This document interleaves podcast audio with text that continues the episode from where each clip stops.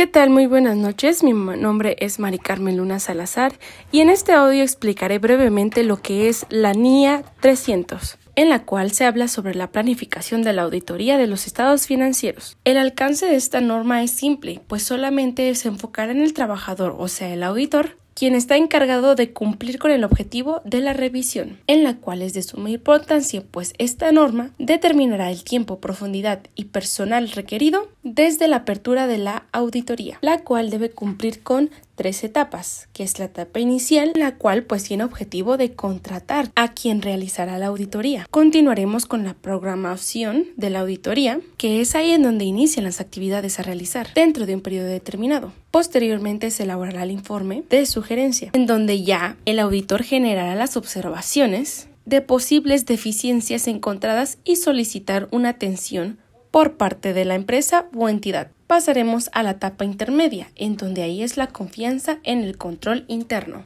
en la que el auditor como tal trabaja con la revisión de operaciones y los resultados de, las, de la operación, el examen de los saldos del balance, inspección de activos y de inversión de físicos como la circulación de saldos. De ahí pasamos a la etapa final, donde concluye con la revisión de esta etapa intermedia, revisa los estados financieros, realiza ajustes y reclasificaciones que haya detectado el auditor. Y dependiendo de lo que encuentre el auditor es cómo va a una opinión. Es por eso que al término de una auditoría es cuando el editor da la opinión, en el cual va a concluir con los estados financieros preparados en todos los aspectos de las normas aplicables. NIAS. Las opiniones pueden ser positivas, favorables o limpias o no modificadas, las cuales son opiniones con salvedad. Por el contrario, tenemos las opiniones desfavorables, adversas o negativas, como por último la denegación y abstención, que es en la que un auditor niegue dar su opinión, la cual señalará alertas a la autoridad. Esto ha sido todo, nos vemos en la próxima. Chao.